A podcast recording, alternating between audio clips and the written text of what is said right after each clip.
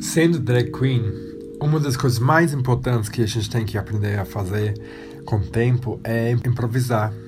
E improvisar justamente requer que a gente preste atenção no que estiver acontecendo ao nosso redor, escutar as informações, o que as pessoas estiverem falando e busca reagir, interagir da maneira mais adequada, criativa, conforme a gente puder.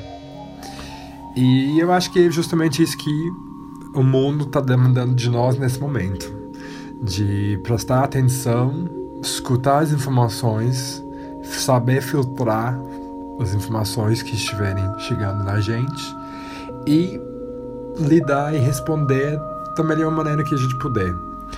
Uma frase que me marcou bastante, falando sobre essa questão de improviso e comédia, é: o problema é a solução.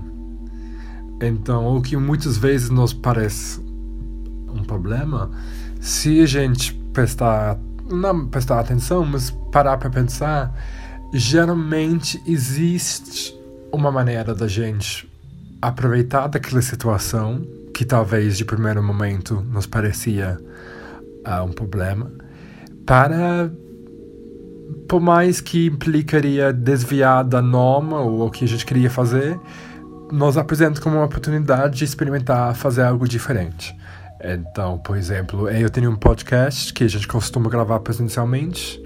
E ao invés de entrevistar drag queens locais, agora a gente vai poder buscar conectar com drag queens brasileiras morando muito mais longe do que São Paulo. Então, de repente, o que inicialmente parecia um problema vai se tornar uma oportunidade para fazer algo novo que poderia enriquecer o nosso trabalho.